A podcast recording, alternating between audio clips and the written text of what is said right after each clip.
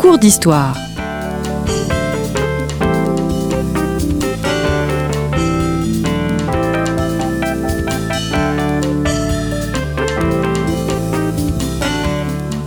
On retrouve Christophe Dickès.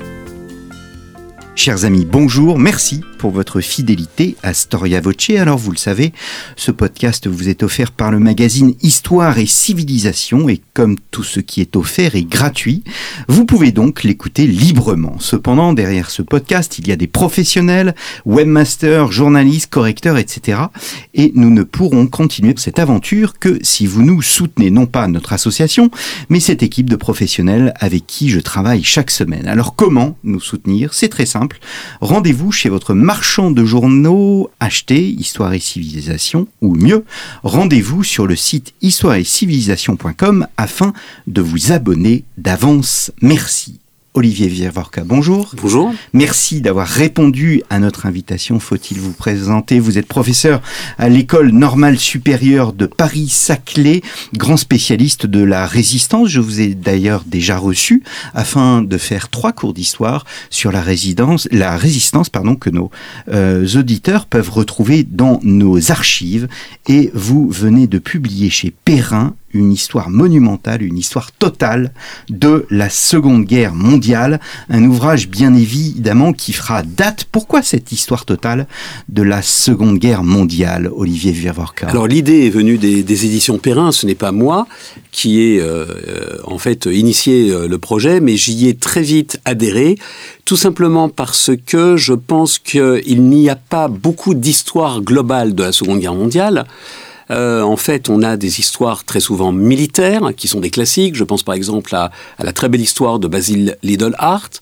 On a aussi des, livres qui tiennent plus euh, du manuel. Mais en France, au fond, il n'y avait pas de très grande synthèse sur la Seconde Guerre mondiale. Et de mon point de vue, c'était dommage.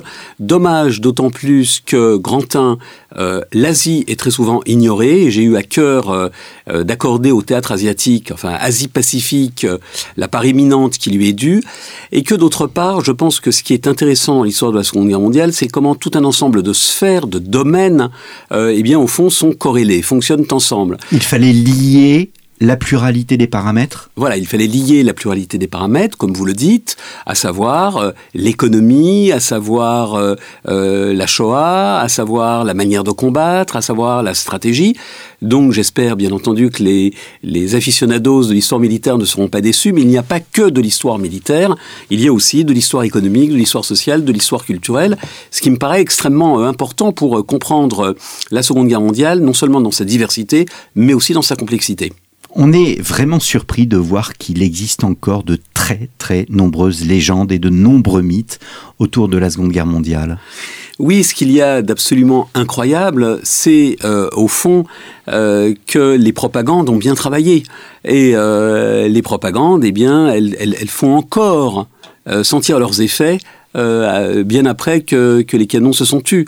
dans les, les mythes les plus les plus vivaces, euh, l'idée que Rommel est un, grand chef de guerre, l'idée que le Japon a capitulé euh, à cause d'Hiroshima, l'idée au fond que telle bataille a été une bataille décisive. Alors on pourrait ici faire une liste. Hein. Midway, bataille décisive. Stalingrad, bataille décisive. Bataille du Cap Bon en Tunisie, bataille décisive. Mais on voit que toutes ces batailles décisives n'ont absolument pas abouti à, un effondrement. Contrairement, par exemple, euh, à Waterloo. Euh, là, au contraire, euh, bah, après Stalingrad, nous sommes en février 1943, et eh bien il va falloir encore plus de deux années plus de deux années pour que le Reich dépose les armes. Il faut presque une année après le débarquement en Normandie et le déclenchement de l'opération Bagration sur le front de l'Est pour que, au fond, l'Allemagne nazie capitule. Hmm. Alors nous allons réaliser trois émissions ensemble. Une première, celle d'aujourd'hui, qui sera consacrée euh, aux causes de la Deuxième Guerre mondiale. Ensuite, nous allons être un peu provocateurs. Vous allez être un peu provocateurs, puisque nous allons voir si la Seconde Guerre mondiale a eu lieu. Et enfin, nous allons entamer dans deux semaines euh, une émission consacrée à la société civile et à la Seconde Guerre mondiale. Alors, euh, donc, entamons aujourd'hui les causes de la Seconde Guerre mondiale. Dès les premières lignes de votre ouvrage, vous revenez sur la fameuse thèse de Taylor qui remettait en cause la responsabilité unique d'Hitler. Au fond, euh, la thèse que défend euh, cet historien britannique, qui est un historien extrêmement sérieux, hein, on n'est pas du tout dans une histoire, euh, comment dirais-je, provocatrice ou une histoire du dimanche. Hein. cet historien très sérieux disait qu'au fond, eh bien, cette Seconde Guerre mondiale résultait de malentendus. Et que si on avait essayé de mieux comprendre Adolf Hitler, on aurait pu au fond dégager un terrain d'entente et la Seconde Guerre mondiale n'aurait pas éclaté. Euh, cette thèse n'a reçu absolument aucun écho, euh, sinon, je crois, un silence poli de la part des collègues, tant les responsabilités euh, d'Adolf Hitler et, il faut le dire aussi, de l'Allemagne apparaissent écrasantes. Ce que je veux dire en d'autres termes, c'est que il y a tout un débat autour des causes de la Première Guerre mondiale, un débat qui souligne l'aveuglement, le poids des alliances, les causes profondes et les causes immédiates, et qui au fond tend un peu à pondérer les responsabilités qui, je le rappelle, avaient été euh, très fortement euh, mises sur le dos de l'Allemagne par l'article 231 du traité de Versailles. Là, en revanche, me semble-t-il, dans le cas de la Seconde Guerre mondiale, il n'y a absolument aucun doute. Euh, L'Allemagne nazie et Adolf Hitler sont les responsables de l'embrasement en Europe, les militaires japonais sont les responsables de l'embrasement en Asie. La, guerre seconde, la Seconde Guerre mondiale pardon, aurait-elle pu être évitée? Voilà un sujet euh, euh, du chrony euh, qui n'est pas sans intérêt. Peut-être, mais, et c'est là où Taylor nous invite à réfléchir, il faudrait, ou il aurait fallu, comprendre les rationalités de l'autre. Or, on voit ici que il y a des rationalités. Ce que je veux dire, tout simplement, c'est que Hitler n'est pas fou. Hitler ne mord pas la moquette quand il est mécontent. Voilà, donc il raisonne les militaires japonais raisonnent, mais comprendre la rationalité de l'autre est extrêmement compliqué. Et de ce point de vue, ce que l'on peut dire, c'est que tout un ensemble de décisions ont été contre-productives parce que la rationalité de l'autre n'était pas comprise. Hmm. Euh, je vais donner euh, un exemple. Le fait, par exemple, de garantir euh, l'indépendance de la Pologne, ce que la France et la Grande-Bretagne promettent à Varsovie, eh bien, va en fait précipiter la guerre, tout simplement parce que Staline va être furieux de cette mesure qu'il considère au fond comme un acte contre euh, contre l'Union soviétique, un, acte d'agression contre l'Union soviétique qui va le précipiter dans euh, les bras d'Adolf Hitler, euh, la signature du pacte germano-soviétique, donc le 23 août 1939. de même, ce qu'il y a de tout à fait intéressant, c'est que les sanctions américaines décidées pour faire plier le Japon vont avoir un effet contre-productif, tout simplement parce qu'elles prouvent aux yeux de l'état-major que, eh bien, au fond, les États-Unis veulent étrangler le Japon. Et donc, ce qui est euh, vécu du côté de Washington comme l'idée de mettre un coup d'arrêt à l'expansionnisme japonais est au contraire considéré comme un adjuvant, comme un aiguillon pour poursuivre cette guerre de conquête du côté japonais, du côté de Tokyo. Hmm. Alors je vais hein, sur les, les, causes, hein, parce que euh, j'entends ce que vous dites, mais je souhaiterais vraiment justement qu'on replace ce conflit dans, dans, dans ses origines. Est-ce qu'on doit penser les causes de ce conflit dans le traité de Versailles? Vous, vous, vous le citiez, hein, le fait que euh, l'Allemagne est considéré avoir reçu un coup de poignard dans le dos. Euh, est-ce qu'on doit penser ce conflit sur le temps long, comme le fera par exemple un général de Gaulle, euh, qui estimait, lui, que la guerre euh, a été une forme de guerre de 30 ans? Alors, de mon point de vue, le traité de Versailles, bien entendu, va créer des injustices, va créer du ressentiment. Ce qu'il y a d'intéressant dans le traité de Versailles, et les traités annexes, un hein, traité de Trianon, traité de Sèvres, c'est que ces traités n'ont pas toujours créé de la frustration. Lorsque l'on voit par exemple la position de la Turquie, la Turquie va s'accommoder du traité de Versailles. Le traité de Versailles à l'égard de l'Allemagne n'est pas plus sévère que le traité de Francfort qui avait été imposé à la France vaincue en, 1871. Bon, donc euh, ce traité de Versailles, bien entendu, euh, euh, a des aspects euh, qui sont euh, tout à fait contestables, hein.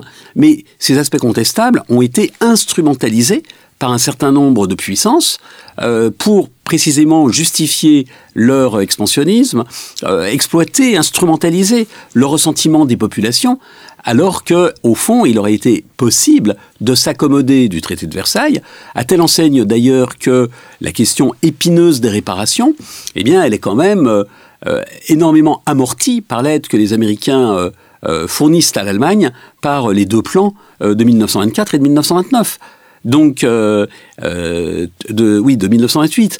Donc euh, incontestablement, si vous voulez, ce traité de Versailles comporte des clauses qui peuvent irriter, qui peuvent susciter du ressentiment, mais dans le même temps, je crois qu'il est vain euh, de faire de ce traité de Versailles le Deus ex machina de la hmm. Seconde Guerre mondiale. Hmm. Alors dans un autre registre, puisque nous avons évoqué la, la responsabilité d'Hitler qui était remise en cause par Taylor, est-ce qu'on peut placer, établir une continuité entre Guillaume II et Hitler? Alors c'est, et c'est bien dommage, ce que pensent beaucoup d'hommes politiques. Euh, de l'époque. Au fond, Hitler n'est qu'un avatar de Guillaume II. Au fond, c'est un, nouvel empereur. Euh, au fond, il y a une nouveauté radicale dans euh, le nazisme. Cette nouveauté radicale par rapport à Guillaume II, c'est quand même une composante raciale qui est fondamentale. On, on, ne peut pas comprendre la Seconde Guerre mondiale sans comprendre la question que la race occupe dans l'idéologie nazie, mais même dans une certaine mesure dans l'idéologie militariste japonaise. Donc il y a cette question euh, de race qui me paraît absolument fondamentale.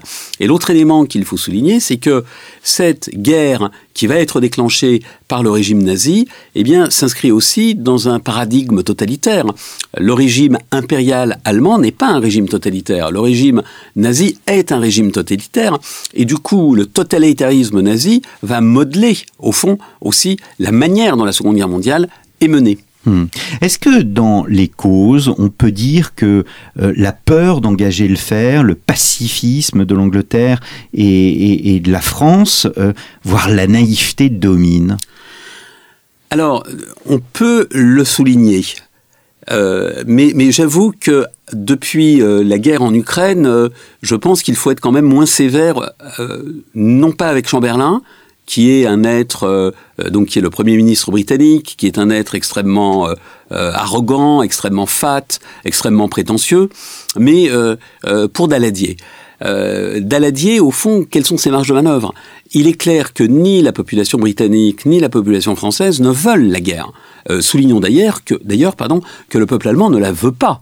il pense en 1939 que cette guerre lui est imposée. Donc je ne dis pas que les Allemands ont raison, mais je dis que c'est la manière dont les Allemands, Nicolas Stargart, un historien britannique l'a montré, c'est la manière dont les Britanniques, dont les Allemands, pardon, euh, le perçoivent. Donc, nous avons euh, des, hommes politiques, euh, Daladier et Chamberlain, qui ont une opinion publique qui n'est pas prête à la guerre, qui pensent qu'en donnant des morceaux de viande aux fauves, on peut l'apaiser, qui n'ont pas non plus un outil militaire performant. Donc, euh, avec ces deux données absolument majeures, plus l'incompréhension profonde de ce qu'est le nazisme, euh, avec ces, trois paramètres, euh, il est évident qu'on n'entre pas en guerre. Hmm. Et de ce point de vue, je, reviens sur la, Crimée. lorsque l'on a affirmé que l'annexion de la Crimée s'était déroulée dans un silence coupable, ce qui est vrai, mais est-ce que les Français est-ce que les Britanniques, est-ce que les Américains étaient prêts à monter au front pour sauver la Crimée? Voilà la question euh, qui se pose euh, donc il y a euh, maintenant presque une vingtaine d'années et, voilà la, question telle qu'elle se pose en 1939. Mmh. Vous montrez que l'appeasement qui est, euh, j'allais dire, une des cartes hein, de, jouée par Londres et Paris. Londres et Paris jouaient la carte, le binôme désarmement sécurité collective, appeasement, mais aussi une panoplie euh, d'alliances. Vous montrez que l'appeasement ne possède pas la même signification des deux côtés de la Manche. Non, tout à fait. Euh, du côté français, l'appeasement est une manière, au fond, de retarder les échéances et de pouvoir placer le pays en ordre de bataille. Et c'est l'idée de Daladier. On va gagner du temps, on va acheter du temps avec l'appeasement. Et de fait, il faut souligner que Daladier et son successeur, euh, Paul Reynaud, vont mettre les bouchées doubles. Euh, après, d'ailleurs, euh, l'effort de réarmement, ce que l'on oublie trop souvent, entamé par Léon Blum en 1936. Côté britannique, au contraire, l'appeasement est sincère. C'est-à-dire que lorsqu'on demande à Chamberlain, mais au fond, euh, pourquoi vous jouez euh, euh, cette carte Eh bien, il répond parce que je veux la paix. De toute façon, je crois que le problème est assez vite réglé, c'est que les démocraties veulent tout faire pour avoir la paix, et l'Allemagne veut tout faire pour avoir la guerre. Hum, hum. Est-ce qu'on peut dire que en 1936, si euh, les Français avaient réagi lors de la remilitarisation de la Rhénanie, faisant un peu du chrony, est-ce que le sort euh, aurait été différent? Bien évidemment, si la France et la Grande-Bretagne étaient intervenues, d'une part, l'Allemagne n'avait absolument pas les moyens de, riposter à, une, attaque euh, française et britannique, mais il est clair également que le, que le caractère un peu magique de la politique nazie, d'un régime qui réussit euh, à euh, endiguer le chômage, euh, qui réussit également à réviser le, traité de Versailles sans qu'aucun coup de canon ne soit tiré, eh bien il est clair que ce caractère un peu magique du régime nazi se serait dissipé. Donc oui, la Rhénanie a été une occasion manquée, mais, je le répète, est-ce que Daladier était prêt à prendre le risque? Est-ce que le, les, les, les, responsables politiques euh, de l'époque étaient prêts à prendre ce risque? Non. Ils étaient d'autant moins enclins à prendre ce risque. Il y avait des élections. Qu'il y avait des élections, mmh. et que, bien entendu, on n'engage pas un pays dans la guerre lorsqu'on est en fin de mandat. Mmh, mmh, la France avait la supériorité militaire à l'époque Parce que on se dit 1936-1939, ce sont trois petites années. Quelle différence entre 1936 et 1939 Oui, vous avez raison. La France avait certainement euh, la supériorité militaire en termes euh, d'effectifs.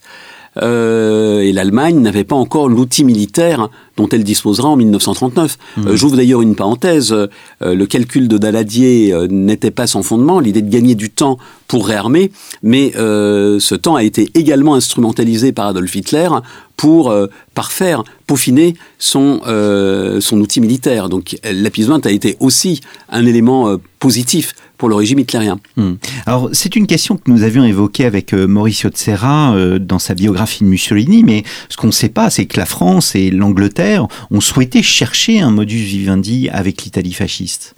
Oui, bien sûr, vous avez, et ceci inspire des pages extrêmement sévères euh, dans les mémoires de Paul Reynaud, vous avez l'idée qu'on va pouvoir s'entendre avec l'Italie. Et vous avez ce mirage, ce mirage de l'alliance avec l'Italie ce n'est pas totalement absurde quand on regarde un petit peu le temps long. D'abord, euh, l'Italie s'était rangée aux côtés euh, de la France euh, et du Royaume-Uni en 1915. Vous avez par ailleurs dans les cercles dirigeants euh, une certaine francophilie ou une certaine anglophilie. Il faut se rappeler également que euh, lorsque Hitler avait menacé de réaliser l'Anschluss, c'est-à-dire d'annexer l'Allemagne en menant un, putsch contre le chancelier Dollfuss, euh, Mussolini avait ostensiblement massé des divisions sur le col du Brenner. Donc vous avez cette opposition traditionnelle entre l'Italie d'une part et l'Allemagne de l'autre, d'autant que vous avez des intérêts euh, divergents, notamment en Europe danubienne. Euh, L'Italie euh, se, prétend volontiers, pose volontiers en protectrice de ces pays, ce que l'Allemagne, bien entendu, récuse. En revanche, entre 1933-1934 d'une part et 1936-1937 euh, de l'autre, eh bien du, de, de l'eau euh, ont coulé sous les, sous les ponts du Tibre. Euh, en fait, ce qui s'est produit, c'est que, comme vous le savez, l'Italie a agressé l'Éthiopie et qu'elle a été sanctionnée à la fois par la Société des Nations, la SDN, et par la France et la Grande-Bretagne. Et à partir de ce moment-là, les, les ponts sont dans une certaine mesure coupés. Une entente aurait-elle été possible? Peut-être, si vous aviez eu, au fond, un nouveau partage colonial. Si la France et le Royaume-Uni avaient accepté, au fond, euh, sans doute, hein, de, de, de, de, partager une partie de la sphère méditerranéenne. Mais je crois que ni pour Londres, ni pour euh, Paris, euh, cette hypothèse était à l'ordre du jour. Mmh. Et donc, l'entente n'était pas possible. Quand on voit les déboires euh, qu'a apporté Mussolini, on, on peut peut-être se féliciter que euh, l'Italie n'ait pas été euh, alliée des démocraties. Mais ceci est une autre histoire. Mmh. Alors, vous, vous montrez bien, et cela fait partie un peu des mythes de, de cette puissance hitlérienne, Hitler, sur le plan diplomatique, n'est pas si bien placé que cela. Il, je ne vais pas dire qu'il est quasi seul, mais presque. Oui, vous avez raison, il est quasi seul. On a au fond une sorte de French ou English bashing en disant regardez ces diplomates sont nuls, ces diplomates ont été euh, euh, menés euh, vraiment par le museau. bon, oui, bien évidemment, bien évidemment. en revanche, il faut voir que l'Allemagne est très isolée sur le plan international. sur qui peut-elle compter? L'Italie, bon, mais c'est quand même pas un allié de premier plan.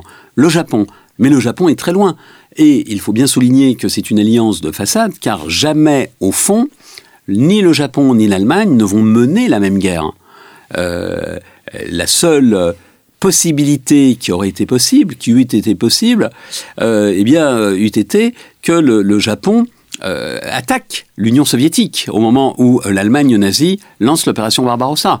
Mais le Japon ne veut pas s'attaquer à l'ours russe, car il a eu quelques euh, déboires dans les années 30. Euh, il, a, il a mené deux, euh, deux attaques qui se sont soldées par de cuisants revers. Donc, au fond, qui défend, qui défend l'Allemagne nazie Qui est aux côtés de l'Allemagne nazie? Personne avant l'Union soviétique et certainement pas les États-Unis. Hmm. Alors il y a cette alliance, enfin ce pacte germano-soviétique qui, au fond, est un pacte très rationnel et cette rationalité a totalement échappé, là encore, à l'Angleterre et à la France. Oui. Ils n'imaginaient pas que de, de tels frères ennemis puissent euh, s'entendre.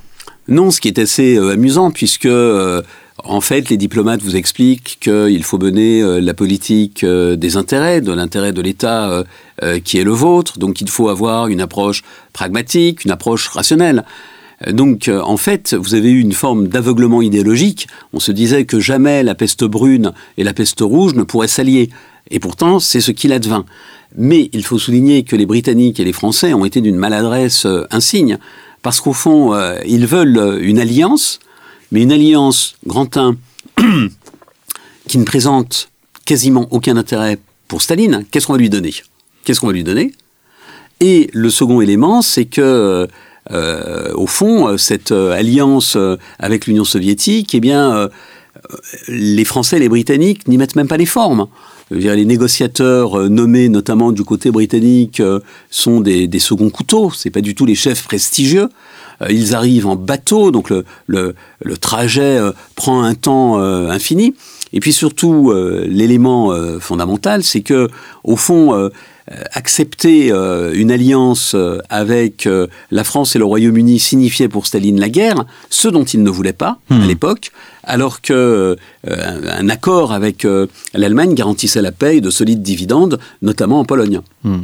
Est-ce qu'il faut revoir, ce sera ma dernière question, est-ce qu'il faut revoir notre perception de la politique anglaise vis-à-vis du Reich au moment de l'embrasement? On voit d'ailleurs hein, dans le film sur Churchill les heures sombres que des Anglais hein, dans, dans les plus hautes sphères veulent continuer de négocier avec Hitler Oui, vous avez incontestablement un camp de la paix, et l'un des meneurs de ce camp de la paix euh, est bien entendu Halifax, euh, le ministre des Affaires étrangères. Donc vous allez avoir incontestablement un désir de paix. Euh, là, de ce point de vue, les grands hommes font parfois l'histoire, et c'est bien évidemment grâce à Churchill que le camp de la guerre l'emporte, bien heureusement. Bien heureusement, parce que cette politique menée jusque-lors était véritablement une politique d'aveuglement. Hmm. Vous avez le choix entre le déshonneur et la guerre. Vous avez choisi le déshonneur, vous aurez euh, la guerre. Churchill, histoire totale de la Seconde Guerre mondiale parue chez Perrin. Merci beaucoup, Olivier Viavorca, d'être venu à notre micro. Et on se retrouve la semaine prochaine pour la deuxième partie de l'émission qui euh, va être euh, consacrée à une question de sémantique. La Seconde Guerre mondiale a-t-elle eu lieu? Merci beaucoup, chers auditeurs, pour votre fidélité et je vous donne rendez-vous la semaine prochaine.